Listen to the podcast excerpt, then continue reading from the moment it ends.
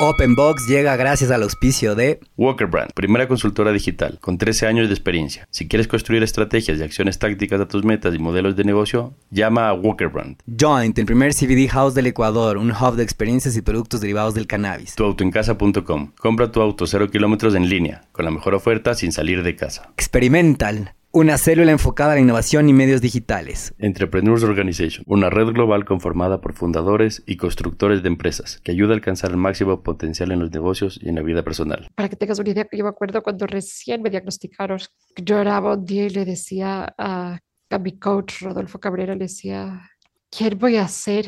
¿En qué tipo de ser me convertiré? De parásito, si es que estoy atrapada dentro de mi cuerpo, sin poderme mover y sin poder hablar.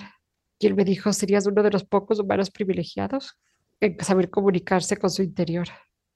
Y yo le cerré el teléfono, descarado este, que puede decir que esto es un privilegio. Y luego, como después de casi dos años, le llamé y le dije, estoy comenzando a entender este está haciendo el viaje, ya no hacia el Asia, ya no a la India, ya no a Marte, este está haciendo el viaje a mi interior. Esto es lo que estoy aprendiendo a conocerme, a mis recovecos, a sentarme a mi silencio. Eh, me acuerdo cuando la Fer, bueno, vino a visitarme, me dijo, te veo maravillosamente bien y yo no veo una enferma. Yo veo una mamá, veo una mujer, veo una escritora, veo una amiga, te veo en plenitud. Hola y bienvenidos a un nuevo episodio de Open Box. Cada semana invitamos a los empresarios y emprendedores más duros del ring, donde nos contarán sus experiencias, fracasos y combinación ganadora. Antes de empezar, no te olvides que puedes encontrarnos en nuestra página web, openboxpodcast.com y en Instagram como openbox.podcast. Con ustedes, Luis Miguel Díaz Granados y Diego Espín. Hola a todos, bienvenidos a un nuevo episodio más de Open Box Podcast. Hoy me acompaña, como siempre, Luis Miguel Díaz Granados. ¿Cómo estás, Luismi? Bien, bien, contento, como siempre también. Qué bien, como Em- siempre. Empezando nuestro capítulo 24, hoy en línea eh, tenemos una invitada muy, muy especial. Bueno, hoy nos acompaña Paola Roldán y te voy a dejar a ti, Luismi, porque tú has entabla- entablado una linda amistad en este último tiempo. No sé si es, es más antigua, pero por favor, ten el honor de presentarle a, a. Qué bueno. A ver, Pao, bienvenida. Hoy tenemos el gusto de contar con Paola Roldán Espinosa, eh, gran, gran amiga mía, la conozco desde hace, en este punto van a ser 14 años. Entonces sí era antigua. Ojo, sí era Sí. antigua. Los últimos mesecitos. No, no, no, en este punto ya la conozco unos Ya. 14 años. Eh, Wow. una persona a la que quiero mucho, admiro mucho y que dentro de mi matrimonio ha sido una persona muy especial. Entonces, bienvenida, Pau, qué lindo tenerte aquí. Bienvenida, Pao. Encantada, qué gusto. Y eso que dentro de tu matrimonio ha sido especial puede sonar raro. Que solo quede claro que yo fui la, que yo fui la cupida del matrimonio ahí más o menos, así que Eh, Es, es- es algo así. Es algo así. Es, es algo así, es verdad. Con, con Pau y con Alejandra viajamos a, a, Buenos Aires a un paseo de amigos y de pronto Cupido hizo su- sus magias y el resto es historia. Entonces, tenemos una relación muy, muy, muy chévere en donde hemos tenido la oportunidad de viajar por, por varios sitios y, por, y tener largas, largas, largas conversaciones. Entonces, entrémosle de lleno, Pau, y, y cuéntanos, cuéntanos quién eres, cuéntanos un poquito de tu familia, cuántos hermanos tienes. Siempre es la pregunta más difícil, ¿no? Como quién eres. Yo creo que Eh. hagámosla simple y la vamos complicando en el, a, a lo largo Entremos del a través de, entremos a través de tu familia. ¿Qué, qué, qué hermana eres? ¿Cuántos hermanos tienes? Y Ay, tal? soy la primera de tres hermanos. Eh, tengo mi hermana Valentina y Francisco José, y nos pasamos cada uno con cinco años. Ah, wow. Y hace cinco años casi estoy casada. Me casé con Nicolás Suárez. Y soy mamá de Oliver, que tiene tres años. Así que ese es como mi medio árbol genealógico, hija de Francisco y Magoli, que son gran apoyo y grandes maestros míos. Ok, esa, esa palabra maestros es es- es súper chévere. Eh, ¿cómo describirías, Pau, la dinámica de, de tu familia, de Francisco, Magoli, Valentina, tu hermano. Eh, ¿qué Uy, lo que pasa es que ya, ya te, ya te añado una cosita antes, ya que en esa dinámica, ¿qué papel juegas tú dentro de esa familia? Lo que pasa es que hay momentos muy, muy como distintos de nuestra historia como familia. Mis papás se casaron hace cuarenta y tantos años y tuvimos una niñez como bastante normal y corriente. eh, y hace, que creo que fue el 2010, mis papás se divorciaron. Y, y eso como descalabró un montón de cosas de nuestra vida, como supongo pasa en la mayoría de los divorcios. Yo ya tenía cercano a 30 años, pero igual eso es siempre como un desorden un poco y eh, mucho de nuestra vida a nivel personal pasó en esos años, como mi hermana se casó, yo me casé, eh, y ahora sé un año y medio mis papás volvieron. Volvieron como. Entonces es una nueva... Volvieron como pareja, están casados. Entonces ahora estamos como que la dinámica familiar es nueva, porque es la primera vez que tenemos almuerzos familiares con políticos, que ahora ya hay dos nietos, mis, mis papás son abuelos y se Mm. están reencontrando como novios, eh, que se cambiaron de casa hace poco, fue no en tu casa, no en la mía, sino ahora la nuestra nueva. Entonces es ahí como todo una, un nuevo aprendizaje en este momento, comenzando a ser esta nueva familia que incluye un montón de nuevos integrantes ahora. bestial, ¿no? O sea, Sí. una, una separación que, que hoy ya nos vas a contar por qué también eh, están juntos de nuevo. Entonces, para quienes nos, nos están escuchando, es importante contarles que eh, la entrevista es en línea. eh, Paola está eh, desde una computadora y ella tiene, por una enfermedad que luego vamos a hablar un poquito de ella, un asistente de oxígeno, básicamente, ¿no, Pao? Eh, que, que te Sí, ayuda. así que si es que eso les causa ruido y son así como gangosos porque tengo un aparato que me ayuda a respirar. tie- tiene un aparato que le ayuda a respirar, entonces habla un poquito más despacito de la bala que solía hablar.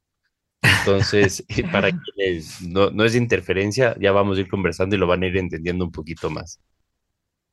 Entonces, Tú dices por el, se escucha en el fondito un, ajá. sí, en el Sí, fondito. sí. Pero Sí. todos podremos vivir con eso, ¿no? No creo que a nadie en la comodidad de su carro viajando, escuchando este podcast, le moleste. No, Por favor. en lo más mínimo, pero, pero, pero vale la pena contarlo.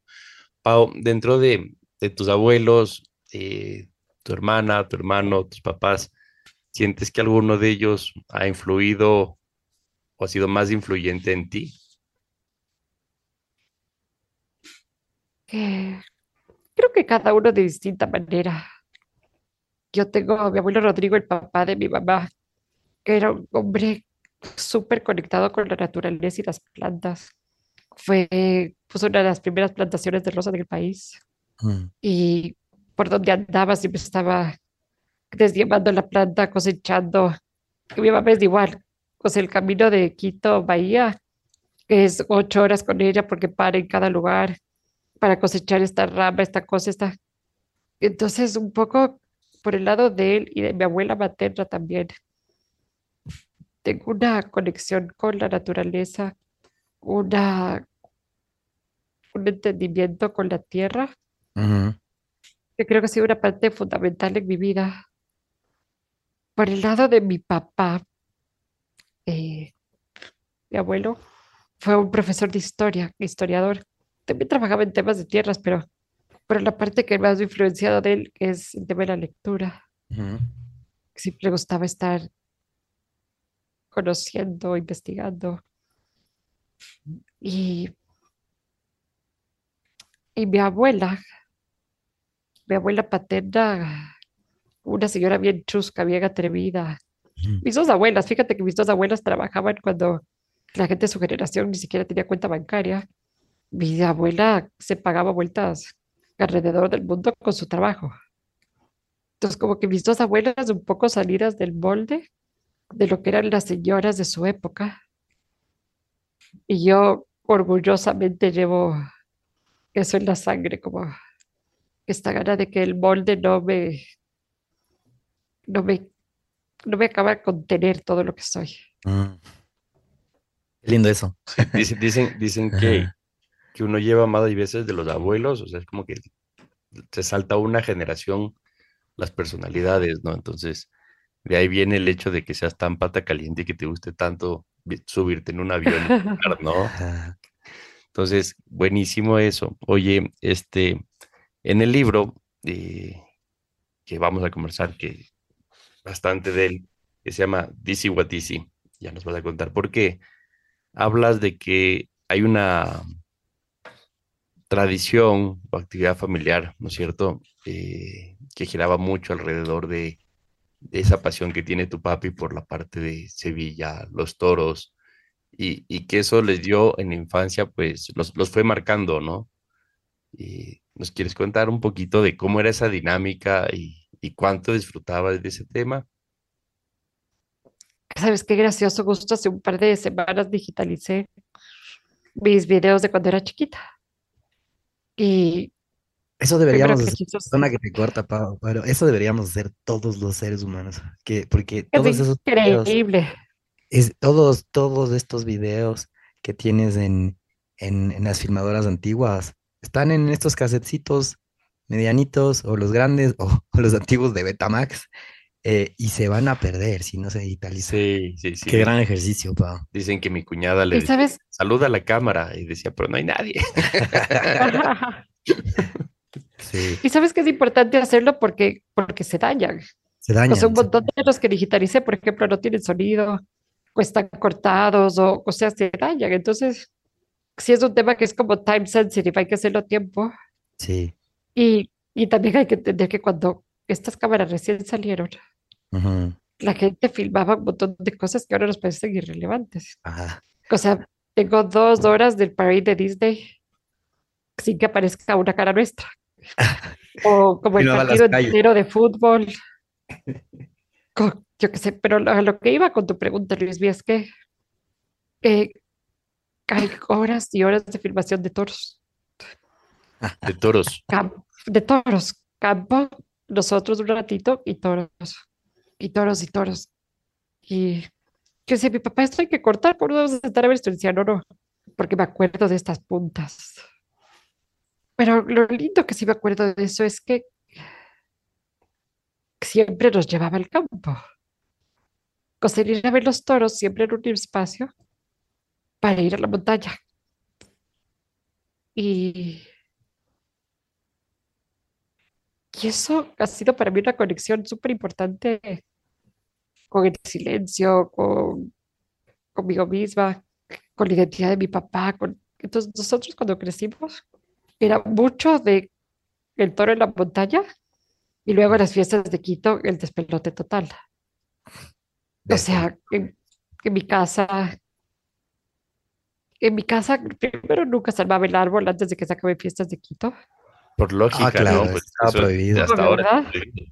Sí. Era un irrespeto armar el árbol en fiestas de Quito.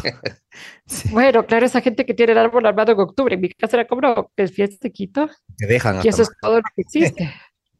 Mi papá tiene una colección de flamenco, bueno, pre-Spotify, que cualquier radio del país o de España se quisiera, se conoce todas las canciones, todas las versiones. Y como era una tradición familiar tan, tan profunda, que era algo que yo cuando era guagua ni siquiera me cuestionaba, que esto solo era, era parte de mi identidad. Me acuerdo que no nos daban permiso para faltar al colegio nunca. Pero si es que había un buen cartel, mi papá mandaba justificación al colegio para que col- vaya a los toros. Mm. Claro, porque eso era una buena razón para faltar al colegio.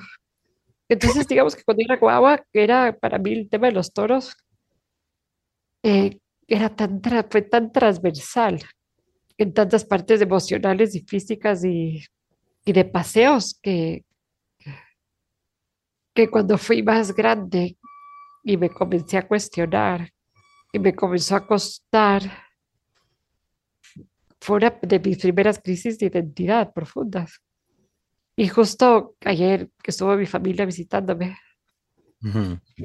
que mi papá nos pidió permiso, les pidió permiso en realidad a mi esposo y al esposo de mi hermana, para ver si es que podía llevar a sus nietos, los dos tienen tres años, eh, a la FAP, a la Feria del Aficionado Práctico, a que hagan el paseillo con él.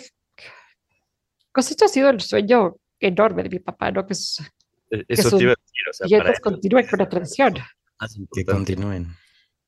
Esto es, o sea, comprarles las ropas, la- los, los cordobeles, los pantalones, los- y los dos esposos de sus hijas Mm. sacan los ojos, que nos regresamos a ver con las hijas y es como, eh, ¿qué espacio podemos permitir para que él sí tenga esos con sus nietos y nosotras, que ya no conectamos con esa parte taurina, respetar también la crianza que le queremos dar a nuestros hijos? Entonces, bueno, papi, te puedes llevar a los guaguas, pero al paseillo, y luego cuando salgan los toros y ellos vean que un animal corre detrás de una persona, creo que eso ya no queremos que vean que están muy cruditos para, desde mi perspectiva, para conectar con eso, que, que ha sido otra parte de mi historia, pero también ahora he tomado una distancia. Están chiquitos. Yo, a mí también me gusta el tema de los toros. Yo diría, me gustaba el tema de los toros. Me acuerdo cuando me toreabas con mi papá. Eh, eh, no Bien, más bien. que torero. Él, él toreaba y yo era, yo era esta carretilla con los cachos. Ah, sí. Y, y luego, luego invertimos y él era la carretilla y, y yo tenía la muleta. Y me, y me decía, mete la panza, mete el rabo. Mono, mete el rabo. Es así, no hay como meter nada más. He salido. Entonces, pero yo creo que es un tema que incluso por generaciones también ya se ha desconectado. Yo tuve esta misma conversación hace poco con, con Alejandra y yo no les llevaría a mis hijos hoy por hoy a, a un, a un tema taurino, al paseillo, sí, a, a esas cosas lindas que hay, sí, a los bailes, sí, pero al, al tema de que vean al animal corriendo, pues también ya me resisto, o sea, me, me costaría. Y es fuerte, es fuerte porque, porque para mí fue un quebranto, fue un, esto es lo que sido. Tú, fíjate que esta entrevista comenzó con quién eres, de dónde vienes, tus abuelos, toda esa historia que ha estado vinculada al mundo taurino. Mi papá dice, nuestra familia es taurina. Y el poder decir, yo no me identifico con eso, esto me cuesta, es... Pero ahora creo que lo hemos aprendido a navegar y encontramos espacios de respeto. Me encanta el flamenco, me encanta acompañar a mi papá a la Feria de Sevilla. Y, y al mismo tiempo respetar como eso tan intuitivamente que yo siento que no, que no conecto. Así que no. Oye, eh, cuando empezaste a contarnos de esto, dices, tuve una de mis primeras crisis de identidad. ¿Cuántas has tenido? No sé, esta mañana tuve otra, digamos. Estoy teniendo, es constante, ¿sabes? Que la identidad es así, sí. Se va, se construye. Es- esa- La vida me ha dado la oportunidad de que cada vez que creo que entiendo, me desentiendo nuevamente. Y es duro porque es tan más fácil la certeza de saber quién eres. Que solo que también es, esto es algo bueno que, que para mí ha sido algo definitivo en este último tiempo, que es entender que la identidad se puede convertir en una gran prisión. Mm, Porque no importa si es que tú te etiquetas, es que tú te identificas con etiquetas que consideras positivas o negativas. O sea, puedes pensar, no sé, pues yo soy súper bueno. Y el rato que tengas que conectar con tu ira, no te permites porque eres súper bueno. Y otra gente te pasa por encima porque tú ante todo eres bueno.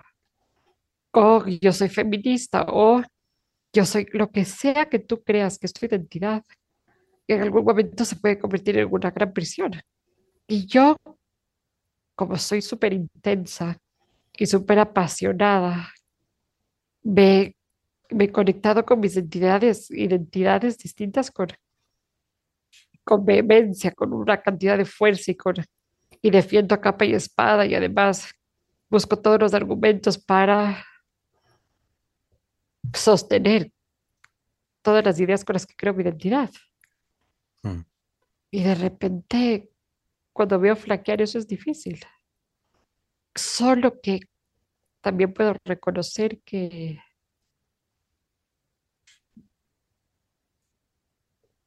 esto me permite navegar la vida con un poco más de libertad, como no tener tantas ideas tan claras, no tener tantas respuestas, me, me me permite ser más vulnerable, crea espacio y, y también genera un poco más de, de generosidad, creo, porque a no tener que defender tanto mis ideas y mi identidad. Se nadie me está atacando por lo que soy, entonces no tengo que defenderlo y así yo tampoco ataco, ataco menos del resto, como es un ciclo más, más incierto, y más virtuoso. Esta, esta es una nueva fase, ¿no? Porque, porque antes sí defendías con más pasión algunas cosas y hoy, la verdad, conversas con, con mucha más profundidad. O sea, es como escuchas más, oyes más, eh, eh, tienes ciertas, como dices tú, más libertades, ¿no? Bueno, en eso, que esas son las nuevas aguas por las que estoy navegando ahora. Este tema, en el, en el libro hablas, hablas de tu mami, la describes como una maga, ¿no? Que estudió lo impensado para la época, diría yo, ¿no? O sea, por el origen que venía y de pronto ya viene con temas de homeopatía, constelaciones familiares, yoga, física cuántica. O sea, son temas que a mí me da la impresión que como que se adelantó en el tiempo y que hoy hay mucha gente que, que calza o hace un fit a través de todas estas mecánicas, a, través de todos estos ejercicios. Y ¿tú crees que de ahí viene, evidentemente, esta forma tuya de ver el mundo? O sea, esa conexión que tu mami siempre buscaba o que siempre busca, es algo que tú lo llevas muy metido dentro de ti, ¿no? Cuando alguna vez conversábamos con mis hermanos sobre mis papás, que decíamos, mis papás son tan opuestos, ¿cómo salimos nosotros de un espectro tan amplio?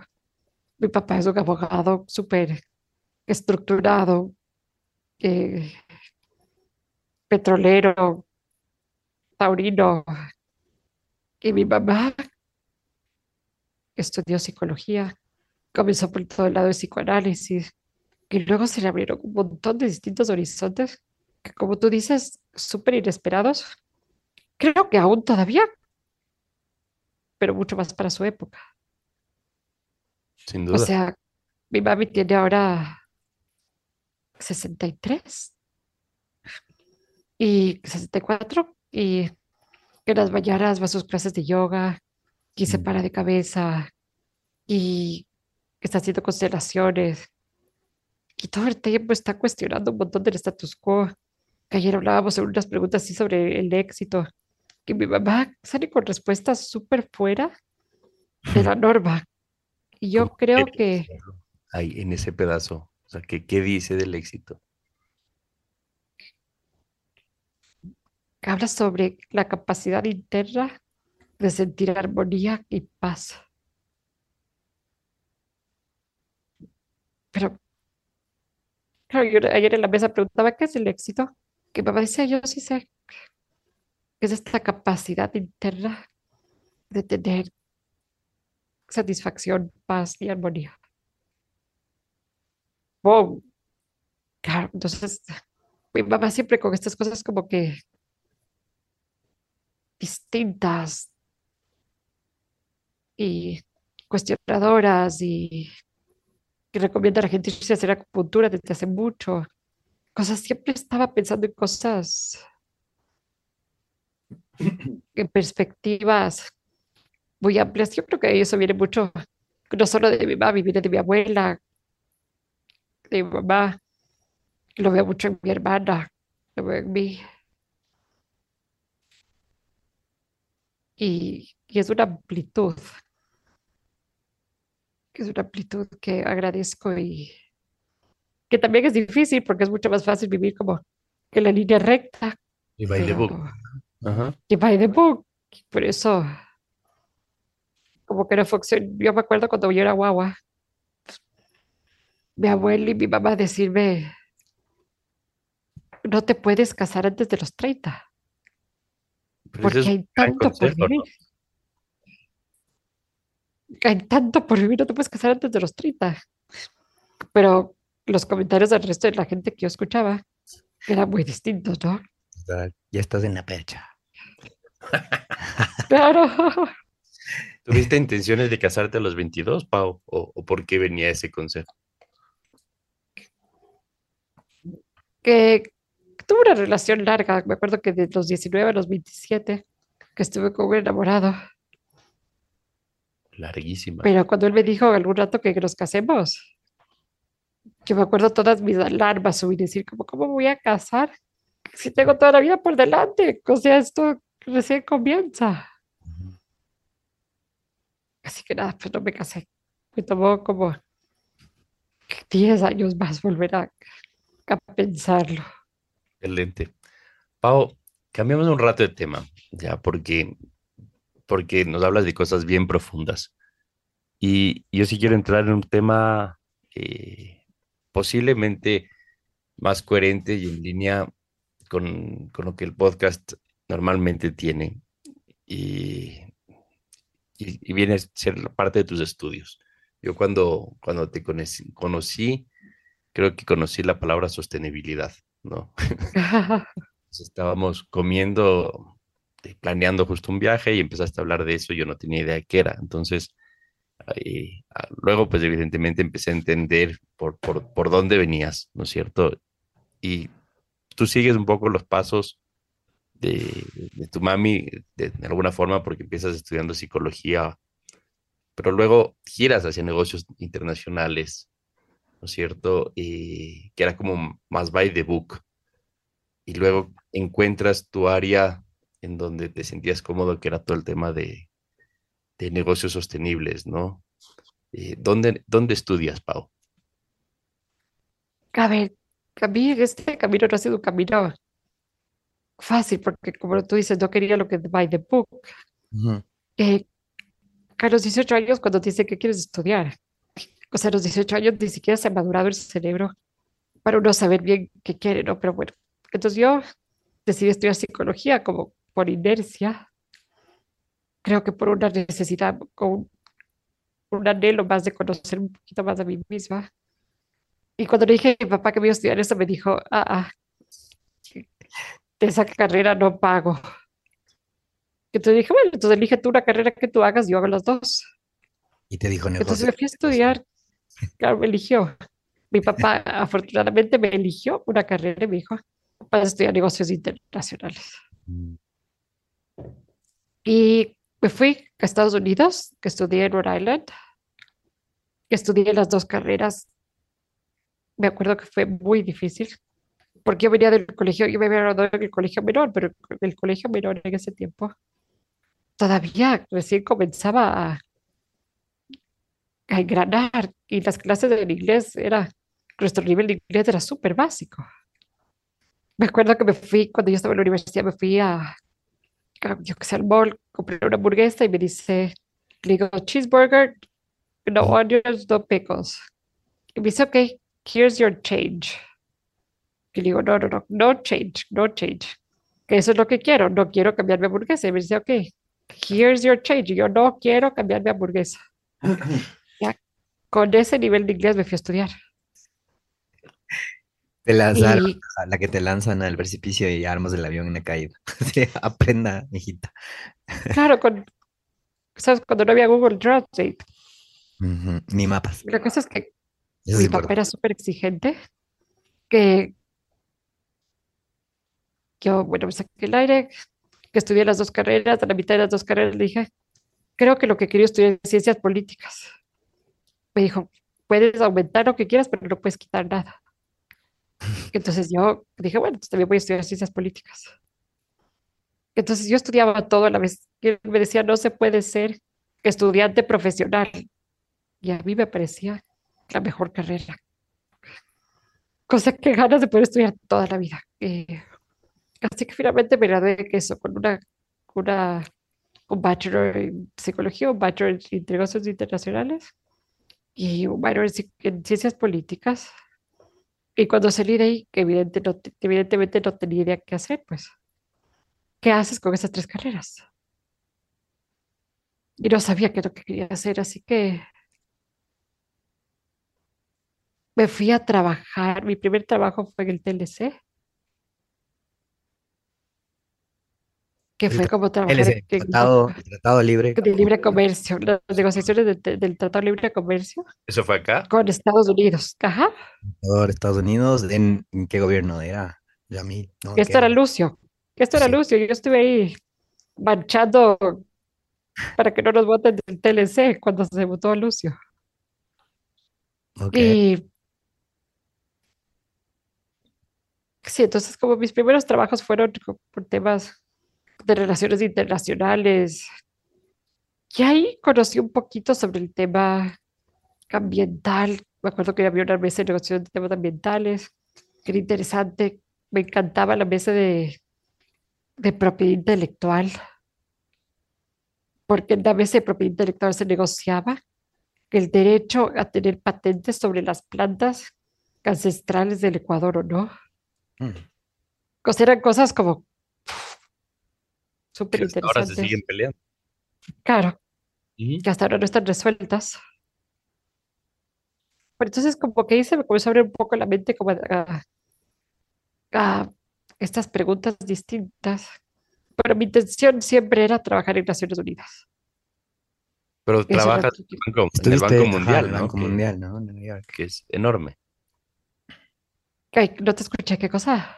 Llegaste a trabajar en el Banco Mundial, si no estoy mal. Eh, Luego, luego, luego, cuando después de trabajar en el TLC, eh, me fui a hacer una maestría en, relación, en la Facultad de Relaciones Internacionales y Políticas Públicas de Columbia, de la Universidad de Columbia. Y esto está súper enfocado al tema de desarrollo, que era algo que yo, desde la posición privilegiada, en la que había estado, conocía muy poco. Eh, siempre me había interesado más el tema de los negocios, etcétera. Pero ahí comencé a conocer un poco sobre el impacto de los negocios de las organizaciones multilaterales de en el desarrollo de los países. Así que ahí pasé un par de años y ahí es donde me concentré y conocí el tema de la sostenibilidad. Y se acompaña con sostenibilidad y responsabilidad corporativa. Un poco por ahí van. ¡Ah! Se me paran los pelos del cuello cuando dicen esas dos cosas Ah. juntas. Ajá. Es la respuesta que recibo de un montón de gente y, Ajá. y ¿Y por qué se te paran los pelos? ¿Cuál es la diferenciación que tú haces? ¿Te parece que la responsabilidad corporativa se ha vuelto en un greenwash? Vale. A ver, lo que pasa es que la gente que delega la responsabilidad corporativa a alguien en la empresa. Es como delegar la ética a alguien en la empresa. Como si es que todo el resto de la gente podríamos ser no éticos y alguien en la empresa se debería dedicar a a hacer la parte ética. La sostenibilidad es que está entretejida en todas, todos los ejercicios de una empresa. Todos los procesos. Mira, a mí me pasó justo lo que me acabas de decir cuando yo un par de años después, o más bien varios años después, quise comenzar con una empresa mía y buscaba un socio. Le llevé a este chico, me recomendaron el teléfono de un crack, de un consultor que era buenísimo y me dijeron, habla con Nicolás Dueñas. Y yo le llamé al Nico y le mandé mi currículum. Y, le dije, y él me responde que nosotros no hacemos responsabilidad corporativa. Nico está en Azurian, ¿verdad? Ajá, La parte de Nico consultoría. estaba en Asturias. Y yo le respondí, ay, qué suerte, porque yo tampoco hago eso. Y me contestó, entonces, ¿para qué quieres hablar con nosotros? Quiero hablar sobre sostenibilidad estratégica. Ya- Dame un chance para un café. Y él, que nos encontramos en el café, llegó 40 minutos tarde. Cuando llegó, se sentó de lado con su celular. Y cuando yo comencé a hablar sobre lo que pensaba que la sostenibilidad estratégica que es, la capacidad de que tu negocio pueda sostenerse en el futuro junto con su entorno. Pero tú no estás aislado de donde operas. Y si es que tu entorno no le va bien, a tu empresa no le puede ir bien. Entonces comenzamos a hablar sobre detalles de esto. Y él se fue girando, dando la vuelta, soltando el teléfono, que después de un rato me dijo, espérame un ratito. Sal- Salió, volvió a entrar y me dice que esto es lo que hemos estado buscando. Quiero abrir un departamento de sostenibilidad en Azuria. Bienvenida a bordo, seamos socios. Así que bueno, ahí me adelanté un poco el, el futuro, pero, No, buenísimo. pero sí, esta, esta pregunta que tú haces sobre la responsabilidad corporativa es esta sensación de que es un tema que está alejado del core business de la empresa, que te encargas de hacer un par de proyectos de agricultura o lo que fuese, y que con eso presentas y has, has saneado Sí. Sembremos unos arbolitos. Foto, foto, foto por aquí. Se acabó. Claro. Ujú. Y nadie entiende qué es lo que estás haciendo ni para qué estás haciendo. Mientras que el tema de la sostenibilidad, que es entender cuáles son los, los riesgos, que, cuáles son aquellos temas que ponen en riesgo tu negocio desde que tu entorno. Entonces hay muchos, hay temas comunitarios, hay muchos temas de reputación, hay temas ambientales, hay temas de recursos, hay temas inherentes del país. Y la sostenibilidad es hacer un manejo estratégico de los riesgos Mm, para que tu negocio pueda sostenerse en el tiempo. Entonces sí, involucra temas ambientales, pero también involucra temas importantísimos como el tema de la reputación empresarial. ujú, ujú. Que, y poder tener una awareness de esto ha sido como una un camino bien hacia arriba en mi carrera.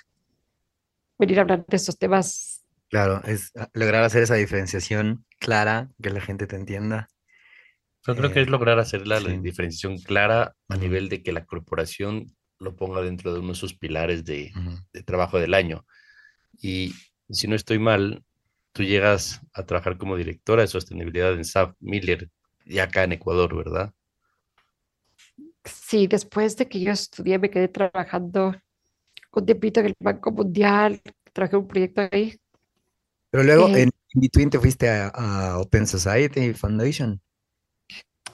Sí, mira, justo el timeline es así, cuando después de que me gradué, Ujú. que trabajé en un proyecto para el Banco Mundial que era súper interesante porque el Banco Mundial, había un par de países don- donantes importantes que no querían que se incluya el tema de cambio climático en, en los procesos para creaciones de plantas hidráulicas. Wow. Entonces, imagínate, iba a dar 800 millones de dólares de un país para que hagan una planta y nosotros teníamos que ver la viabilidad sin poder, teniendo que considerar temas de cambio climático, sin poder hablar al respecto porque los países todavía no estaban de acuerdo que el cambio climático era un fact. Entonces, bueno, era un tema súper político de cómo llegar a hacer estas cosas tan necesarias navegando las sensibilidades de los distintos países. Eh, ahí me desenamoré un poco de los multilaterales. Me di cuenta Mm. que era mucho más política que acción. que acción de lo que yo quería en todo caso. Eh, y trabajé para un par de ONGs, una de esas de los OSI, Open Society Institute. Con ellos trabajamos temas de transparencia en países que son, eh, que dependen mucho de temas de petróleo, como el Ecuador. Transparencia en el sentido de que le rindan cuentas a los ciudadanos de lo que está pasando. Y en los procesos de contratación. O sea, que, puedas, que los ciudadanos puedan acceder a toda la información relacionada con los proces- procesos de recursos no renovables de sus países.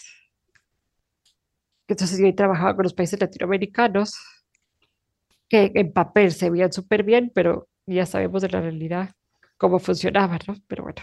¿Cómo funciona? Entonces de ahí también me desenamoré cómo funciona. Ahí me desenamoré también un poco de las ONGs.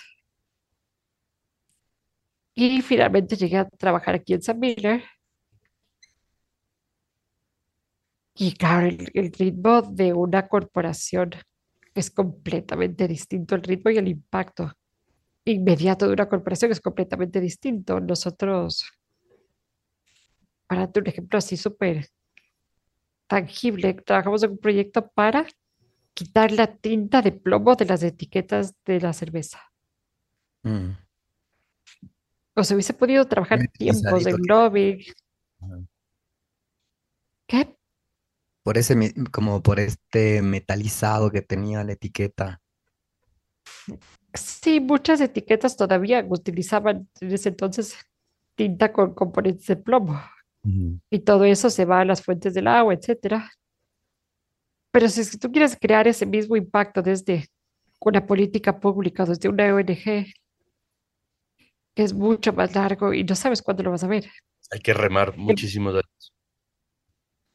Cuando lo quieres hacer a nivel corporativo, que es un tema a veces inclusive de mostrar costo-beneficio, eh, como, como líder de la industria, ya no puedes permitirte ciertos tipos de acciones y la cervecería imprime miles de etiquetas por hora y quitar todo es- ese potencial plomo en las fuentes de agua era un impacto inmediato. Eh, y así, un montón de ejemplos que, que para mí me engancharon un montón con lo que significaba la sostenibilidad a nivel empresarial y la capacidad de impacto que tienen las empresas de generar cambio. Eso, eso te lleva hacia el 2015 a emprender, a pesar de que posiblemente era una condición cómoda, corporativa, seguramente salarialmente también. Y en el 2015 fundas Sustainability. Pero es separado. Sustain, espacio, Sustainability. ability. Ajá. Es hermoso. Sí. La habilidad de sostener Ah, lindísima. que el mundo corporativo tiene una cantidad de beneficios enormes a nivel personal con los que yo me enganché súper duro. O sea, yo tenía un presupuesto, manejaba un presupuesto que nunca volví a manejar. Manejaba personal súper talentoso. Me daban un presupuesto a mí personal para desarrollo personal mío en términos de coaching, etcétera, súper. Y yo era una niñata de 28 años que tenía reuniones con el vicepresidente de la República, que salía en entrevistas de radio. Yo que sé, como que había sido el, el sueño, ¿no? Que me acuerdo cuando era guagua, soñaba que, que mi trabajo se veía como subirme en un avión un día lunes, trabajar y volver a mi casa un día viernes. En el mismo avión. Privado. por favor. Ajá. Del aeropuerto a la casa. Ajá. Directo. Y me acuerdo que cuando las primeras veces que me, que me mandaron a trabajar afuera y me recibía un carro y me mandaban a hoteles, que a mí me subieron a la cama del hotel y saltar y decir como, wow, lo hice. Ajá, Y el hotel Esto está pagado. El hotel está pagado. Abres la mochila, todas las muestras. No mentira. Todos los shampoos. Pero sí se, sí se- te enganchas full con esas cositas, ¿no? Es lo que más te engancha. Eh, mimos, corporate mimos, que te Y la endulzan. estabilidad y que además que son súper buenos los de HR y esas cosas, los de recursos humanos, te hacen como el top 50. mm. Entonces los 50 top ejecutivos y luego se hacen todas estas cosas como para que tu ego se va conectando y se va sosteniendo con esas historias. Y yo era una niña de 28 años, era la, la directora de asuntos corporativos más joven de Sam Miller Y a nivel Sav mundial. ¿no? De Sav Miller, era pequeña cosa en Ecuador. Claro, que- claro. Luego me ofrecieron un trabajo regional que tenía cero skills de liderazgo o, o de manejo. Nunca nadie me había enseñado a ser jefe, mucho menos a ser jefe de hombres y a ser jefe de hombres con el doble de mi edad. Mm, ¿Sabes? Entonces había que hay un montón de componentes como de doble, de doble cara, de doble, double edge. Y, y finalmente las corporaciones, si a nivel internacional lo que se hacía y lo que se creaba era increíble, porque también en términos de sostenibilidad es cutting es, es lo mejor que hay. Aprendí una cantidad que ni siquiera no había aprendido en ningún otro lugar. Pero ya a nivel de implementación aquí, te cuentas con un montón de dinosaurios y un montón de gente que, que no entendía la parte estratégica de afuera y, y tener que convencer a toda esta gente internamente tiene un costo emocional enorme para mí. Y, pero me acuerdo que alguna vez tuve que viajar una semana, un montón, y en un día tuve cinco vuelos a distintas reuniones. Y haber llegado en el último vuelo puesta pijama a llorar al hotel, agotada y decir, o sea, ¿qué estoy haciendo con mi vida? Que esto que en algún rato se sintió tan increíble, ahora es un desgaste enorme. Y que ya llegué a eso que siempre soñé en llegar. mm. Y no se siente como yo pensé que se iba a sentir. Esto no está siendo tan rewarding como yo creía. Quiero algo distinto, quiero más. Y es súper complejo porque yo había perseguido esa meta toda la vida. Y el rato que eso se sintió vacío, no sabía qué otra cosa perseguir. O sea, me quedé sin meta. Ya había llegado a mi meta. ¿Y ahora qué? Y joven, ¿no? O sea, ll- llegaste a una meta joven y, y de aquí, ¿para qué más soy bueno? Y, y ahora que ya, que ya llegué a donde mi ego necesitaba llegar, ¿qué quiere el resto de mi ser? Entonces ahí tuve un, un buen tiempo, algunos meses de, como de otra crisis emocional, de otra crisis de identidad, de un quebranto de silencio, de no tener respuestas, de también haber comenzado un tren de vida donde yo que sé, había comprado un departamento, un carro, había pagado, ah, entonces ya tenía unos ciertos requisitos puestos personales, pero, pero ya sentí un llamado interno distinto a no poder perseguir lo que antes había perseguido. Entonces de ahí nace la idea de montarme un supermercado orgánico. Mm, Eso no está en mi libro, surprise. Surprise. ajá. Ni, ni en ni en LinkedIn tampoco. Todos eh, rebuscando las hojas. Eh, un, un supermercado. Perfecto. Cuenta Así eso. que me, me monté con un par de socias y, y montamos un business plan.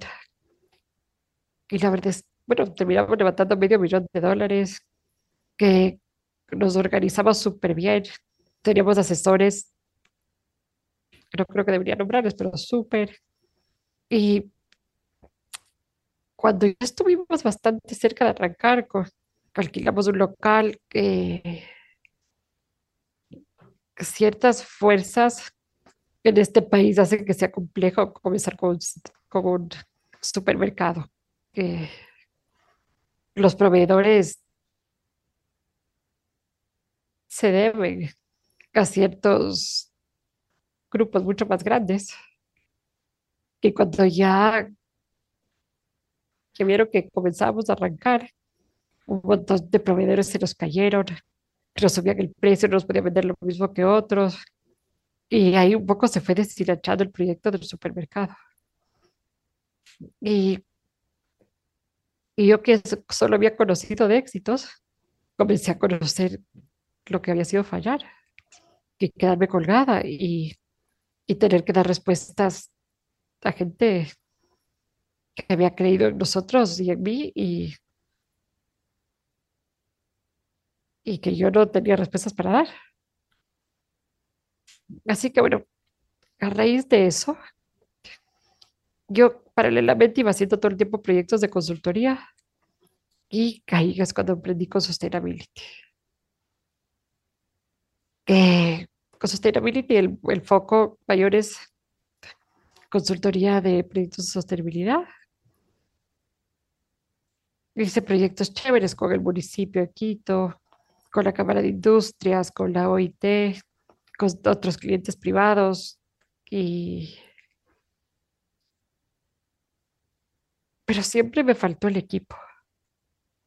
Con eso yo no soy un alero solitario, me hacía falta el input de otra gente, como estaba igual todo el tiempo descubriendo y creando ideas nuevas, el estar solo en eso me costaba un montón. O sea, una de las, dicen que el emprendimiento tiene siete es, ¿no? Mm. Entonces, hay que hablar de entorno, empuje, y una de esas es equipo, ¿no? O sea, el equipo tiene que empujar tanto como uno y tiene que tener la misma pasión, y si es que no tienes ese equipo alrededor, estás solo en el camino. Claro, y lo que me pasa es que yo contrataba consultores para proyectos específicos, pero no tenía un equipo con quien hacer, con quien de construir ideas y, plantear, ya, si es que no es por aquí, por allá, y para ir innovando todo el tiempo, sobre todo en temas tan nuevos como el tema de la sostenibilidad, como sigue siendo. Ahí es cuando le golpeé la puerta al Nico Dueñas a una consultora. Yo decía, necesito yo sé de sostenibilidad, pero saber de sostenibilidad está muy distinto que saber hacer consultoría. O sea, son como dos bestias distintas. Porque no solo que toda la parte de conocimiento de procesos, y de técnica y de recursos humanos y de, y de cultura del cambio, sino inclusive toda la parte de venta. Como, ¿Cómo se hace todo esto? Que ahí me di cuenta que necesitaba un partner de consultoría que me ayude a como a robustecer toda esa parte del negocio. Funcionó. Hasta ahora eres socia de Nico, ¿no? Si no estoy mal. Eh, comenzamos a trabajar juntos justo antes de la pandemia yo había acabado de dar a luz, que nuestras primeras semanas eran en Zoom, dando de lactar un bebé con la cámara apagada. Entonces, así comenzó nuestro negocio. Eh, solo que después de un par de, estuvimos como que trabajando un año juntos, a mí me diagnosticaron ELA. Ela. La esclerosis lateral amiotrófica, que es una enfermedad neuromuscular que, inhibe el movimiento de todo el cuerpo, parte por parte. Mm. ¿Y cómo fue, ya que topaste este tema? Tú nos dijiste de inicio, em, "Mm, no es que estoy enferma, tengo una enfermedad.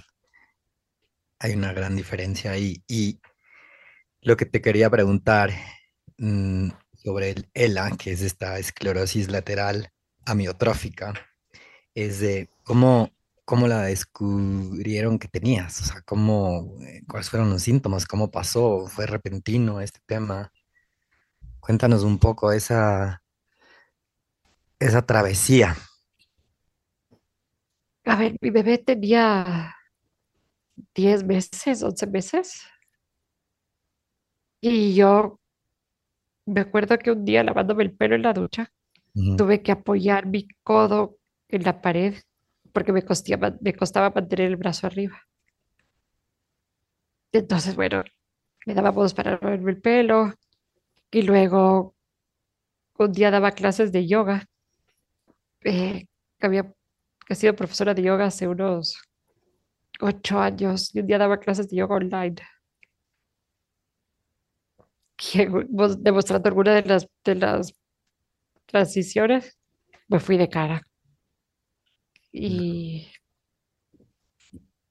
y lo que pensé es, bueno, me dio anemia, acabo de dar de tractar, tuve un embarazo súper complejo. Entonces me hice una serie de exámenes y nada aparecía. Y nada aparecía. Como esto es una enfermedad tan rara, eh, me hicieron todos los exámenes y todos los doctores decían, estás bien, que estás bien, que estás bien, pero yo decía, no, pues yo conozco mi cuerpo, esto.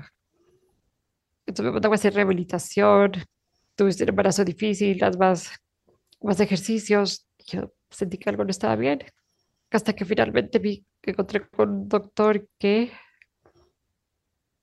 que me dijo, bueno, vamos a hacer un poco de exámenes más profundos. Quiero un examen que se llama, que se llama una electromiografía, donde te meten 100 agujas por todo el cuerpo. Ahí encontraron que tenía unos impulsos distintos en, en los músculos y me diagnosticaron él. ¿Y qué tan rara es? Eh, es una de las enfermedades más raras que existen, ¿no? Creo, bueno, no creo que, creo que hay alrededor de 14 mil casos al año en el mundo, Ujú. que, que era mucho más rara, pero se está haciendo más común. Eh, de todas maneras, para que tengas una idea, la esclerosis múltiple, que es como una prima, tiene alrededor de 300 mil personas nuevas al año. Mm, Entonces es más o menos la proporción ujú. Es bastante de una raro. enfermedad rara. A partir, Pau, a ver, yo, yo antes de entrar en el tema de, de, de- de la enfermedad o de la condición, quería, quería contarle a todo el mundo esa pasión que, que tú tienes por los libros, esa pasión que tienes por, por viajar. Y creo que te comiste las dos, te comiste el mundo una época y te comiste todos los libros. Yo llegaba a tu casa y, y encontraba un mundanal de libros que normalmente hacen parte de la biblioteca de cualquier persona, pero tú sí te los habías leído, me explico, o sea, te los Pasa. leías, te los subrayabas. Mucha gente tiene los libros hasta de adorno. El Luis me decía que tú los habías leído. un, un montón de biografías, eh, un montón de gente que te inspiraba. Entonces, eh, me toca ir haciendo como un wrap-up de, de- de- de- de- de las cosas. Es, en estos viajes eh, que hiciste alrededor de, de- de muchos países, eh, ¿cuál fue posiblemente el que más te marcó, ¿no es cierto? Y de estos libros que, que leías, ¿cuál fue el que hoy por hoy te dan, te han dado más fuerza emocional para, para atravesar lo que estás viviendo? Qué lindas preguntas. eh. Sí, a mí la lectura y los viajes han sido dos de mis grandes pasiones y creo que van un montón de la mano porque cuando yo comencé a viajar sola, creo que ahí se, se fortaleció un montón mi amor por la lectura porque comenzaba a informarme sobre los lugares a donde iba, que eran lugares que yo no conocía, gente que ha ido allá. Entonces me ponía a investigar desde dónde iba, las historias, me acuerdo cuando fui a Camboya, yo no tenía idea sobre el Khmer Rouge, yo no tenía idea sobre la historia de ese país. Entonces, claro, me devoraban libros para entender qué es lo que había pasado. Y, y si bien fue algo que desde chiquita fue como muy promovido en mi casa, me acuerdo que en todas las casas que hemos tenido, el lugar para los libros y la lámpara para leer era una de las cosas principales que pensaba mi mamá. Que, y cuando yo era chiquita tendía mi cama para ganarme libros. Y cuando ya me había leído todos los libros que me daban, me ponía a leer los libros de mi mamá sobre psicoanálisis y aunque no entendía nada, me leía a Freud y Lacan cuando tenía, no sé, pues 16 años. Y luego fue cambiando un montón el interés que cuando tenía, no sé, unos veintitantos, le pedí a mi papá que me regale por mi cumpleaños suscripciones al Economist y al New York Times. Y, y luego mi lectura fue cambiando un montón hacia, hacia temas un poco más de introspección y de preguntas. Y luego creo que es una, un gran break que durante muchos años me dediqué a leer Facebook e Instagram. Como que ese rompimiento en la lectura. Y ahora últimamente he vuelto otra vez a leer, como ahora que yo no puedo estar en redes sociales, otra vez los libros han llegado a acompañarme. Pero los viajes, eh, los viajes, yo mi primer viaje lo hice cuando sola, lo hice cuando tenía 11 años, que me fui a un internado a pasar unos tres meses. Bueno, ahí pues sola con amigas y digamos cuidada. Por el primer viaje sola, sola, lo hice a mis 23, creo, al Asia. Sola. Sola, me fui al Asia, bueno, con mi mochila. Eh, Wow. Y tus papás no estaban, Y un libro de Lonely Planet. que no, que no había, no había mapas, no había Google Maps, no, no, de ley, no, a ver, no. Que ¿De qué año eres? mis papás, esto me fui en el 2005, justo después del tsunami. Ah, wow. Ujú.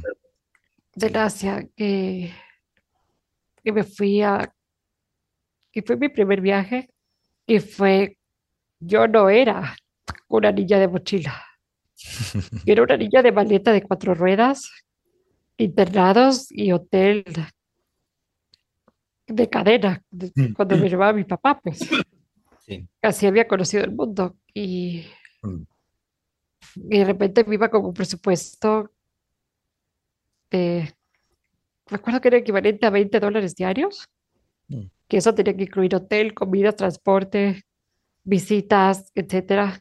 Y había días que costaba más. En Singapur no puedes conseguir un hotel por 20 dólares, pero en Laos me quedaba en hostales de 75 centavos. Tenía ahí mi sleeping que me había hecho y sandalias eh, para baños compartidos. Y yo qué sé, y así me viajé al Asia. Y luego sí me, me recorrí Sudamérica, Centroamérica, he estado en la India, que me he dado vueltas por algunos otros lugares y mi viaje más importante fue el primero. El primero por la gente que conociste o por los lugares que viste. que el primero por quien yo era. Porque yo era cuando fui, quien yo fui cuando regresé. Porque cuando yo me fui, eh,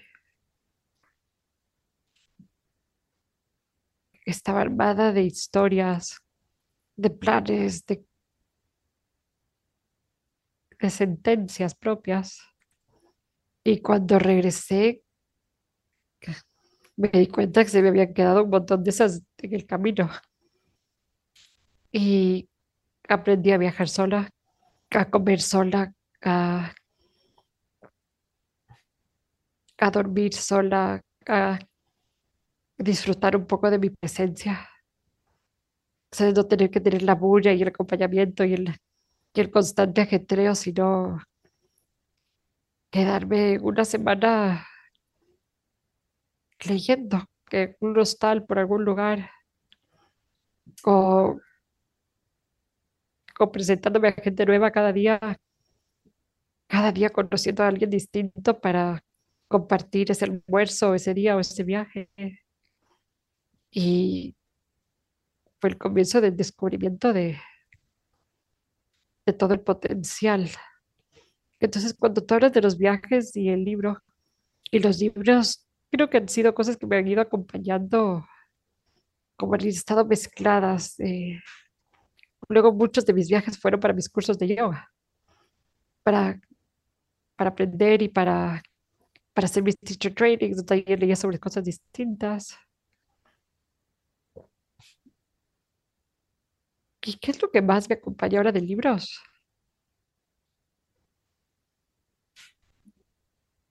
Pues he vuelto a escuchar que hay este libro precioso de un autor que es un neurocirujano que tuvo cáncer al pulmón y escribió su autobiografía que se llama When Breath Becomes Air. Y es una autobiografía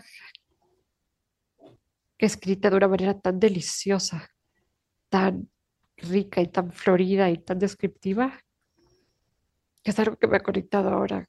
que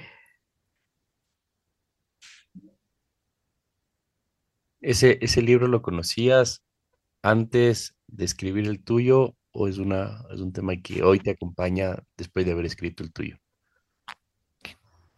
conocí antes de escribir el mío, lo conocí ah, un poco antes cuando alguna vez me interesó leer sobre cosas, temas relacionados a la muerte. Y este es un libro que habla filosóficamente sobre la muerte y me encantó. Y definitivamente fue una inspiración para mi libro por, por cómo él relata tan, tan gráficamente, de una manera que te conecta y que es tan fácil transportarte a donde él habla. ¿Qué es la muerte hoy, Pau? ¿Qué es la muerte hoy? Hmm. La muerte, lo primero que se me viene a la mente cuando me dices eso es la muerte del ego. Y fíjate que yo no, le, yo no tengo el ego como un enemigo. El, el médico de mi hijo me dijo cuando tenía dos años, dice que esta es una época importantísima porque a los dos años se, se configura el ego. Y las únicas personas que no tienen ego son los psicópatas. Entonces yo he aprendido a hacer bastante las paces con y conectar y entender que el ego es una parte sanísima que, y, y clave de, de mi humanidad. Como, dice este doctor, lo importante es que no se hiperatrofie el ego. Pero lo primero que pienso es eso, la muerte del ego, que de ese ego sinónimo de máscaras, de, de capas que cubren la esencia. Y también la muerte es parte esencial y lo que le da sentido a la vida. ¿Tú te imaginas, Risby, lo que sería, o Diego, la vida sin la posibilidad de la muerte? No, no hay forma. No tiene que. Para mí es una eterna pesadilla. Ujú. No quiero vivir para siempre.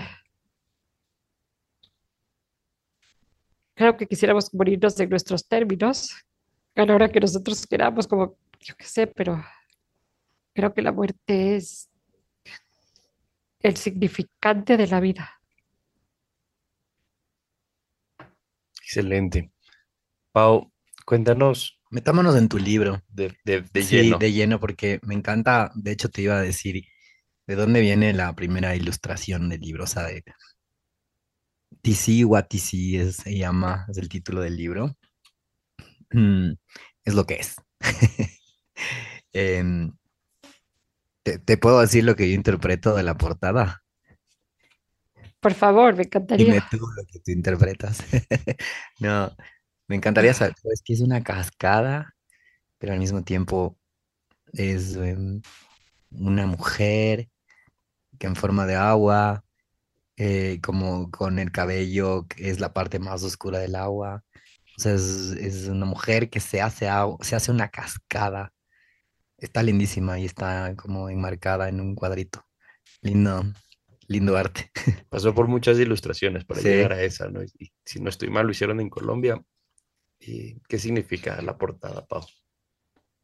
A ver, esto es súper cool porque fue una portada que fue hecha con inteligencia artificial. Mm, Que yo le di un par de frases a un artista en Brasil de mi libro y él me pasó un par de imágenes y me entregó una que era similar a esta, que donde yo tuve esta idea que tú dices, Diego, de que esta mujer con los brazos abiertos, entregada, eh, la palabra en inglés es surrendered, ella se entregó a la vida y se convirtió en agua y fluye. Y está, atravesó un portal, Mm, atravesó un portal y ahora fluye. Y me pasó una imagen medio similar, pero que tenía un poco más cara, como más tétrica. ujú, O sea, ujú. pa- no parecía una mujer, sino un poco un demonio, el mismo plan. Y en Colombia eh, la, la ajustamos para que se vea esta,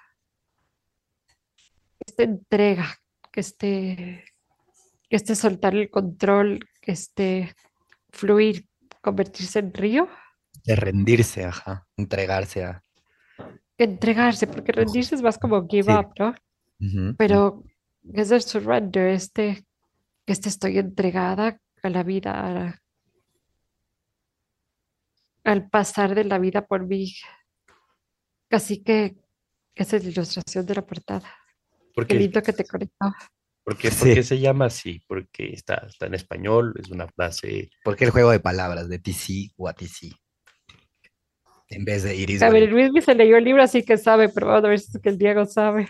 Acaba de segundo aparecer en mis manos. Sí, sí, Que, es un regalo. a ver, te voy a contar, esta es una perlita del libro que en realidad, eh, si bien cuando- yo ni siquiera sabía que lo quería publicar, siempre supe que quería que se llame así, que mi marido tuvo un accidente cuando no era mi marido. Tuvo un accidente de tránsito y muy grave. La familia entró a despedirse de él y cuando Nicolás se levantó, no sabía básicamente ninguna de las funciones básicas del ser humano como de comunicación. No podía hablar, no podía, que tenía, había perdido el 95% del campo de visión, no sabía, no podía mover la mitad de su cuerpo, no sabía lo que era izquierda, derecha, cosa no podía mover su mano, no podía abrir una puerta, no podía caminar. Y, y ahí comenzamos un camino, los dos de como muy conectados en el alma. Y, y un día cuando él fue a visitarme a mi casa, cuando yo ya, ya caminaba y estaba aprendiendo a reconocer las letras, yo tenía unos boards en mi casa, unas, unas pizarras, y le dije, déjame una nota. Y él escribió con su mano derecha, él era zurdo, pero había aprendido su mano derecha, su mano izquierda, el movimiento de su mano izquierda. Escribió una S. Y luego desde atrás hacia adelante comenzó a escribir. Y escribió TC, what TC. Y yo le pregunté, ¿qué es eso? Y me dijo, it is what it is. Eh, no es más, no es menos, es lo que es. Es como tenía que ser, es lo que es. Maravilloso. Y es Eso es lo que significa el libro. Increíble. Entonces, increíble. hay que. Qué ¿qué buena te- invitación a leer el libro, porque es que hay que llegar a esta parte.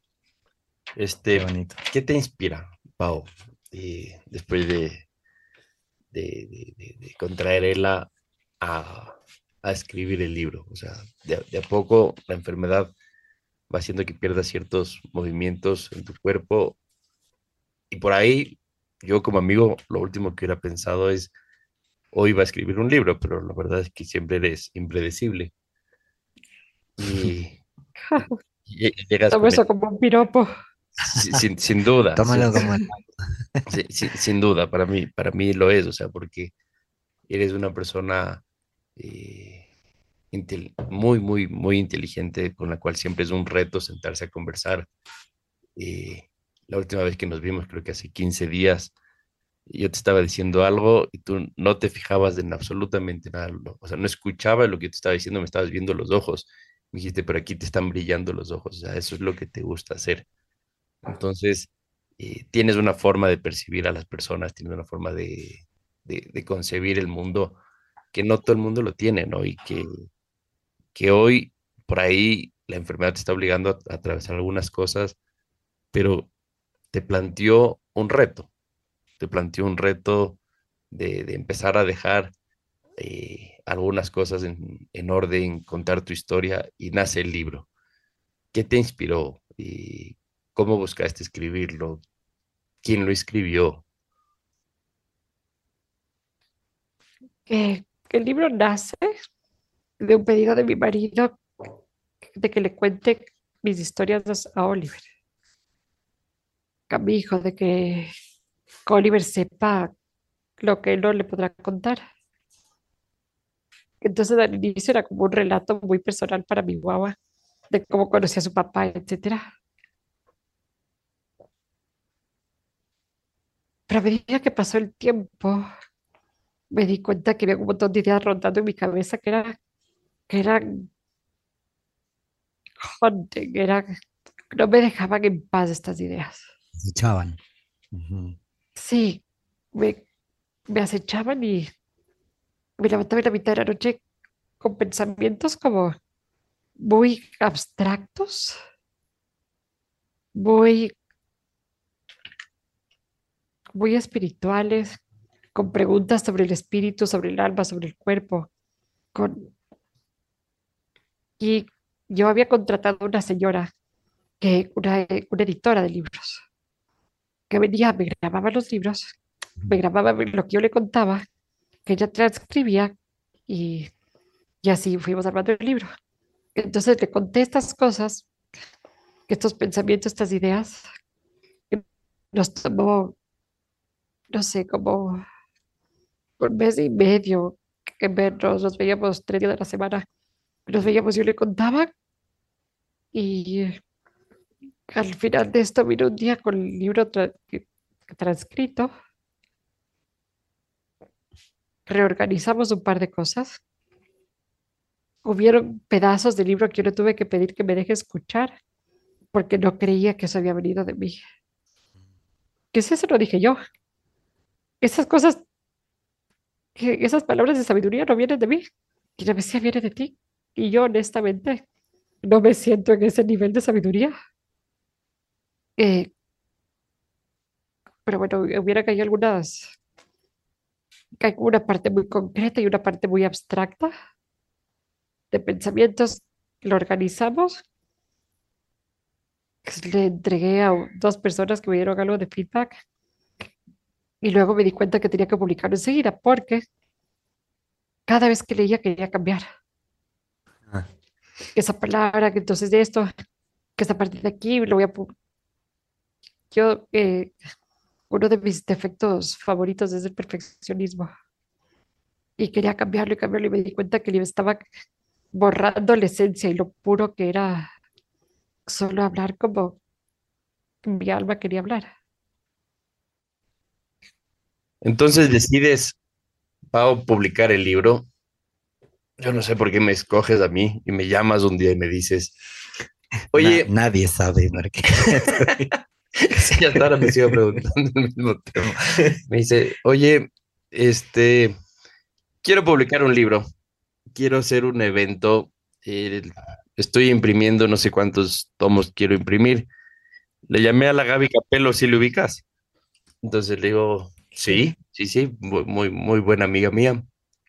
Me dice, ¿por qué no nos juntamos un rato y vemos qué hacemos? Bueno, y así empieza una travesía de lancemos un libro y hagamos un evento. Entonces, eh, nos conectamos un montón, tuvimos la suerte de, de, de, ser los primeros que leímos el, manuscrito, todavía en PDF. Y la verdad que era una joyita, ¿no? Una joya de, de, de, libro. Y cada que yo se lo compartía a alguien al interno de, la, de, de Walker Brand, y generaba un montón de emociones y lo único que la, la oficina decía es, hagámoslo, hagámoslo, hagámoslo, lancemos este libro.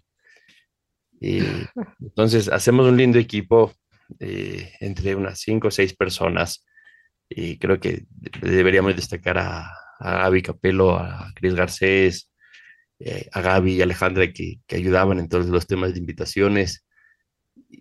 Y empezamos a montar un evento que creo que en todos los sentidos nos superó. Pero una de las partes chéveres de este evento, que, que fue en el Escala a comienzos de año, fue que tú dijiste, yo tengo varios mentores, ¿no? Y decidimos que, que la hermana de Diego, Steffi Spin, conduzca el evento. Eso fue una decisión tuya y un acercamiento tuyo. Pero escogiste tres mentores. ¿Quiénes son y por qué los escogiste? Eh, el evento, qué chistoso, porque este evento, primero que para mí era una cosita chiquita, ¿no? Yo lo quería hacer en el jardín botánico, que es un lugar tan especial para mí, con, unas pocas personas. Solo que el rato que tenía mi tía, la Gaby, claro, ya se me fue las manos. Que, que, que explosió, explosionó. Explosionó. Que explotó todo y se convirtió en en un mega espacio donde lo que yo quería era crear movimiento, crear espacio interno. Siento que, que en el día a día y la bulla y el trabajo y, y el no querer sentir y nos como que nos compactamos internamente y hay muy poquito tiempo para crear espacio interno, para que las fichas se muevan, para hacernos preguntas, para sentir. Entonces, cuando estuve pensando con, a quién quería invitar, ha sido estas personas que me han acompañado también en este proceso, con preguntas súper complejas, con afirmaciones muy difíciles para mí de digerir. Para que tengas una idea, yo me acuerdo cuando recién me diagnosticaron, lloraba un día y le decía a, mi coach, Rodolfo Cabrera, le decía, ¿quién voy a ser? ¿En qué tipo de ser me convertiré? ¿Qué parásito? Si es que estoy atrapada dentro de mi cuerpo, sin poderme mover y sin poder hablar. Y él me dijo, serías uno de los pocos humanos privilegiados en saber comunicarse con su interior. Y yo le cerré el teléfono, descarado este, que puede decir que eso es un privilegio. Y luego, como después de casi dos años, le llamé y le dije, ah, estoy comenzando a entender este está haciendo el viaje, ya no hacia el Asia, ya no a la India, ya no a Marte, este está haciendo el viaje a mi interior. Esto es lo que estoy aprendiendo, a conocerme, a mis recovecos, a sentarme a mi silencio. Eh, me acuerdo cuando la Fer, bueno, vino a visitarme, me dijo, ah, te veo maravillosamente bien y yo no veo una enferma. Yo veo una mamá, veo una mujer, veo una escritora, veo una amiga, te veo en plenitud. Y y cada vez que hablaba con Javier me decía, tú estás transitando hacia la salud. Y decía, ¿cómo? Ya no puedo mover mis manos, ya no puedo. Decía, eres un ser tan más saludable que antes. Eres tan más libre. Estás tan más en ti. Entonces fueron gente alrededor que, que en realidad rompió con tantos preconceptos y creó tanto espacio, me ayudó a crear tanto espacio, que cuando lancé mi libro, ese era el regalo que quería generar. ¿Cómo puedo compartir algo de esto que esta enfermedad me ha regalado? Ahora, hace un ratito la Cris me preguntaba, ¿cómo llegaste a la aceptación? Y yo, mi primer año de diagnóstico, los primeros meses fueron, esto no me está pasando a mí, que estos doctores están equivocados. Que el primer año fue buscar clínicas por todo el mundo y hacerme todo tratamiento conocido por el ser humano, probado y no probado, desde, todo tipo de inyecciones, todo tipo de drogas psicodélicas, todo tipo, todo lo que está allá afuera me hice. Luego pasé por un proceso durante unos meses que fue, ¿y qué pasa si es que esto, existe la posibilidad de que esto no me esté pasando a mí, sino no me esté pasando contra mí, sino me esté pasando para mí? Y no es que yo esté glamorizando de ninguna manera esta enfermedad, pero esta crisis, que para mí ha venido llamado el nombre de Ella, para otros porque se le murió la mamá, para otros un divorcio, porque no, no pudiste ser mamá, porque perdiste un bebé, porque quebraste, porque lo que sea que te tocó en crisis ¿para qué? O sea, yo me rehuso, me rehuso a pensar que vinimos acá para nacer, crecer, reproducirnos, reproducirnos, reproducirnos, hacer más plata, con poco más plata y morir. O sea, eso no es, eso no es mi propósito de vida. Y y creo que de alguna manera esto vino a, a ponerme una Y en el camino, a decirme ese camino tan trazado, tan claro que tenías hacia algún lado, no es el camino hacia ti. Y, y me redirige todos los días, porque no es que yo ya acepté. Yo tengo duelos constantes todos los días. Todos los días sueño y pierdo y acepto y transito y me reinvento y creo y convierto y pero todos los días esto es un viaje hacia mí. Y ahora lo que me inspira y lo que me llama y lo que lo que me mueve a hablar con ustedes a escribir el libro, a, publicar, a moverlo.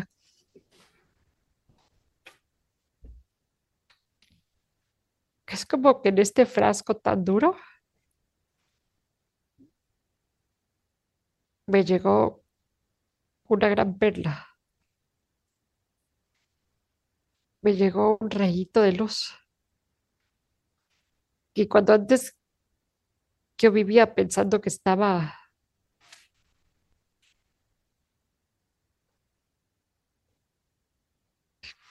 que estaba caminando hacia adelante o que estaba moviéndome que estaba yendo hacia la luz, siempre estaba siendo llamada por cosas externas. Era exógeno, era... Y ahora el camino es...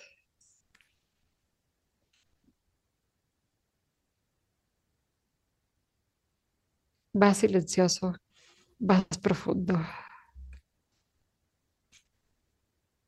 más solitario también, pero también más pleno, más armonioso, más sincero. Mi camino ahora es mucho más auténtico.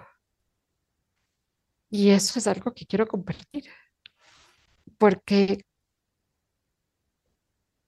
en la quietud y en el silencio las cosas se ordenan Es como si tú estás corriendo en Fórmula 1 y todos están en Fórmula 1, las cosas pasan a mil y con las justas te esquivas del uno del otro.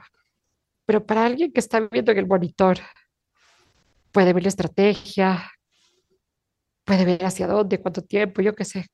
Casi más o menos se siente como que de repente yo estaba en la pista de Fórmula 1 y ahora me, pusieron en el monitor.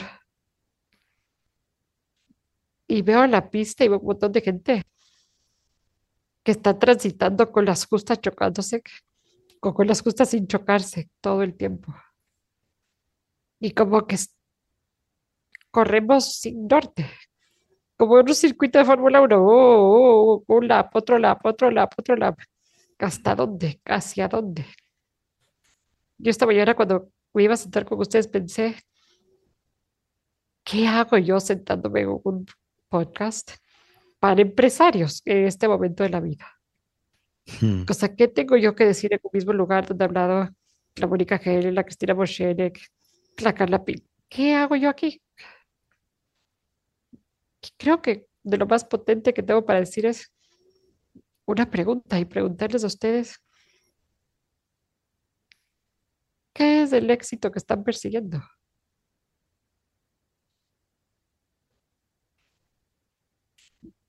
Y como eso es un moving target y siempre se va a seguir, cada vez que te acerques va a estar más lejos y cada vez que te acerques va a estar más lejos. ¿Qué rato van a poder parar un ratito y ver dónde estar y preguntarse qué es el éxito para mí? No puedes compartimentalizar. Casi hacemos, ¿no? Como que seguramente que habían venido a visitarme una cantidad de amigos queridos empresarios súper exitosos, entre comillas, que están todos los cheques y han compartimentalizado esa parte de su vida. Como sí, me va súper bien, mi empresa, súper. Y esta otra parte de mi vida, y esto con mi familia, y esto conmigo mismo, para eso no hay espacio. Que me pregunto, o sea, los seres humanos no estamos hechos de legos, que puedes sacar una parte, ponerle otra y seguir. Estamos integrados. Deberíamos estar integrados, porque ahí hay plenitud. Y no tengo respuesta. Sí las tenía, sí sabía que era el éxito para mí antes. Era estar en ese hotel saltando en la cama. Y ahora no tengo respuesta. No sé qué es el éxito. Pero al menos sí ya sé que lo es. ¿Qué Y eres? sí sé cómo se siente paz. Y eso es algo que quisiera compartir. ¿Hoy, hoy, hoy tienes paz contigo mismo? A ratos no creo que es un estado permanente en mí, pero es como, es como el cielo. Es como el cielo que, que está, que hay ratos hay nubes y hay tormentas, y vienen, y- pero el cielo está. Es así como el estado, como que estoy y tengo tormentas y tengo días de sol y tengo, pero debajo de todo eso estoy. Paz en armonía, paz en paz. Y muchos días con tormentas.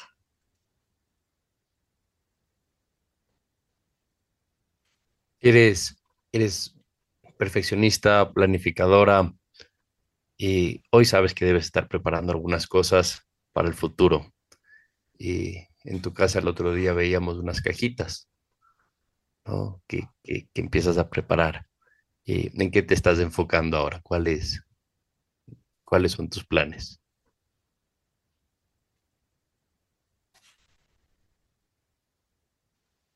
Estas cajas son el Time Capsule mi hijo, que es un regalo que comencé a hacer hace un montón de meses pensando en que hay recuerdos y cosas que le quiero dejar y que tenga sentido con momentos distintos en su vida.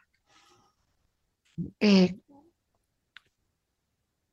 creo que el inicio de eso sí fue desde un lugar un poco trágico, como no sé si voy a estar mañana, entonces mejor rápido le hago regalos para sus cumpleaños, para su graduación, para su matrimonio. Pero cómo se ha convertido como en un compartir, como esto es algo que quiero compartir con mi hijo y ahora que estoy viva, porque, porque aquí estoy, estoy tan viva como ustedes. Hoy quiero compartir esto con mi mamá. Ya no desde ese, desde ese lugar trágico que en algún rato estuve por la enfermedad. Fue. Ahora estoy un poco más en un espacio de mientras esté viva, que no sé si será un día, tres meses o diez años. Quiero compartir quiero estar presente. Y quiero sentir todo lo que estoy sintiendo, todo el rango de emociones, porque desde ahí estoy viva. Que solo así estoy viva. Absolutamente, absolutamente. Em, la intención de, tienes la intención de llevar tu libro, o pues se tiene la intención de, llevar tu libro a, diferentes formatos, entre esos audiolibros y demás, y, si es que se llega a dar la oportunidad de hacer el audiolibro, quisieras grabarlo con tu propia voz. He pensado, pero la verdad es que cuando me escucho suena un poco tétrico esa voz, así que no me reconozco mucho en eso. Eh, no me reconozco mucho en esta voz y pienso que distrae un poco del, del mensaje. O sea, que escuchar el respirador, que el respirador y, y, mi voz y todo, como la mente se puede enfocar un poco en eso más que en lo que estoy diciendo. No sé qué opinan. ¿Debería grabar yo o alguien yo más? Creo, yo creo, esta es mi opinión personal. Yo creo, creo que le daría una autenticidad increíble. Eh, el mismo hecho de que suene el respirador, el mismo hecho, esto que tú dices, que, que suena como congestionada.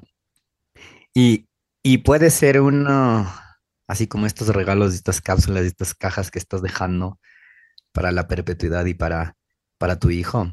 Em, el, el escucharte un, digamos que la grabación de tu voz de tu libro y de los pasajes lindos que hay, em, puede quedar como una especie de cápsula de audio muy linda, em, porque sí, pues por ahí tu voz era diferente o digamos que está compuesta de los mismos tonos, eh, tonalidades, pero no va a haber nada más cercano a, a tu voz en su estado puro y en su, en su máxima plenitud em, que que la tuya ahora. Eh, entonces, si yo, si, si me preguntas a mí, yo sí me lanzaría. me parece que sería un, gran, gran legado en audio. No estaría fácil porque es leerse un libro, ¿no?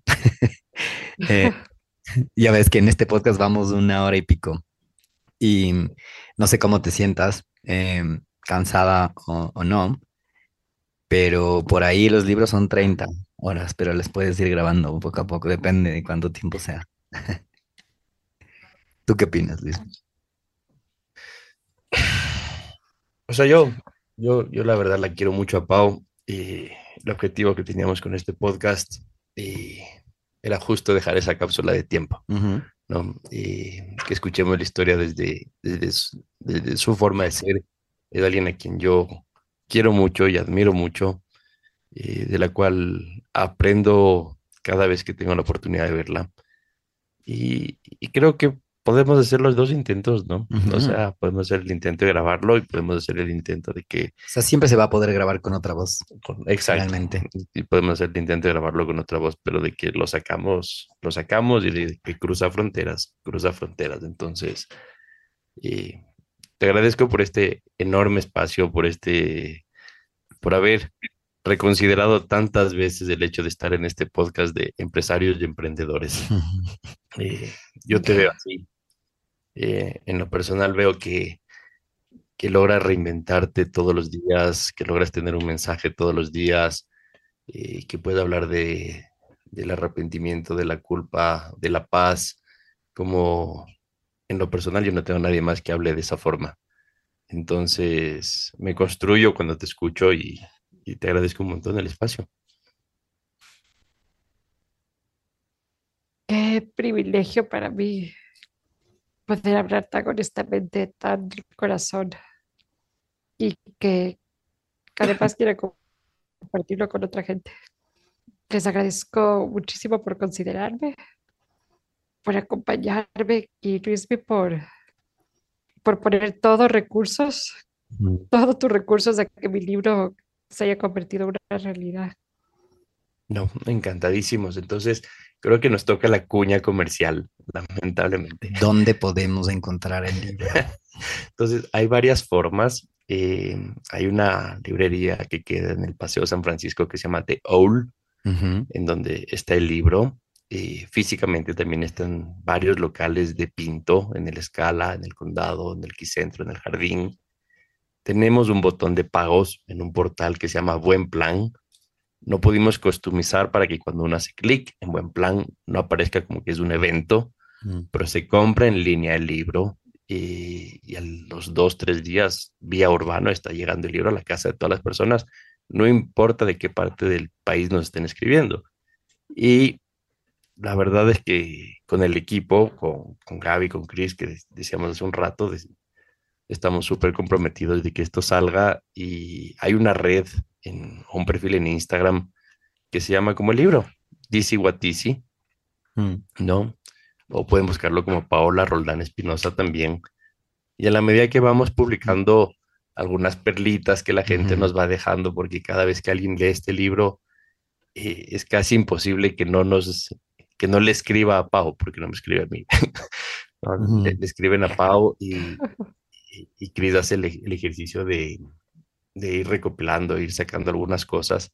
Entonces, entren a la red en Instagram y digan, yo quiero un libro, y nosotros les mandamos las coordenadas de, de cómo transferir la plata y dos días más tarde a través de Urbano se los hacemos llegar. Entonces, eh, esa es la cuñita que creo que nunca hemos hecho en toda nuestra vida en el podcast, eh, ¿no? Yo no le veo como una cuñita. No hay que Y verle. así. Diego, luego quiero tu video. Vamos a subir tu video. Cuando te leas el libro, vamos a subir tu video Ajá, tu mensaje. ah, Que ahí te maravilloso. tomamos la lección. Cuenten conmigo, cuenten conmigo. Este fue el mío, Pau. El otro día me decías, Luis, no me has mandado el video. Es- Este es el mío, ¿ya? Ok, Eh, Súper. Bueno, un enorme, enorme abrazo. Te queremos mucho. eh, en casa, yo te quiero mucho. eh, aprendí un montón de ti. eh, sigo teniendo el nivel que nos regalaste el día en que nos casamos con Ale. eh, lo uso para nivelar cada una de las paredes de la casa. Y cada que lo cojo, me acuerdo. te regaló un nivel físico. Me regaló un nivel físico. Qué simbólica. Sí, Mm, wow. entonces eh, le escuchamos a Pau el día en que nos casábamos y la verdad fue un speech a lo bestia. Y, y nos trajo de regalo, y era brutal porque llega con un vestido azul guapísima, es más alta Ujú. que tú y yo juntos, Seguro. eh, y con un nivel, o sea, como obrero, ¿no? Y dice, Como un maestro albañil constructor de correcto. moral. Correcto, entonces llega y nos dice, esto tiene un sentido. Y empezó a hablar de cada una de las burbujas, de cómo estaba inclinado y para qué se usa y, y cómo se construye una casa alrededor de eso. Y se cumplió, ese nivel se usó a lo largo de la construcción de la casa, entonces eh, te pensamos siempre que lo vemos. Entonces, gracias por esa súper entrevista. de día. Pau, si Amigos, tú, muchas gracias. si tú me permites, Pau, yo, a mí me encantaría leer, en mi horrorosa voz, pero en horrorosa voz, me encantaría leer la dedicatoria de tu libro porque es lindísima. ¿Me lo permites? Encantada. Y con eso podríamos cerrar este podcast. Te agradezco muchísimo por haber aceptado esto la insistencia de Luismi no me, no me cabe duda. Em, y gracias por darnos esta buena hora y pico. Y gracias por abrirte así con nosotros en este episodio. Mm, nada más agradecerte. Creo que, que esta tarea es una hermosa nota para cerrar el podcast, el episodio. Dale. Chao, Pau. Ha sido un gusto. Muchas gracias. Para Oliver, con tu pelo oro miel y tu piel de terciopelo, honro tu alma sabia y valiente que me eligió como tu mamá. Sueño en una dimensión donde vuelva a abrazarte, que siga siendo indomable, con todo, con todo mi amor. Gracias por escuchar este episodio de Open Box Podcast. Nos vemos en el siguiente episodio. Adiós.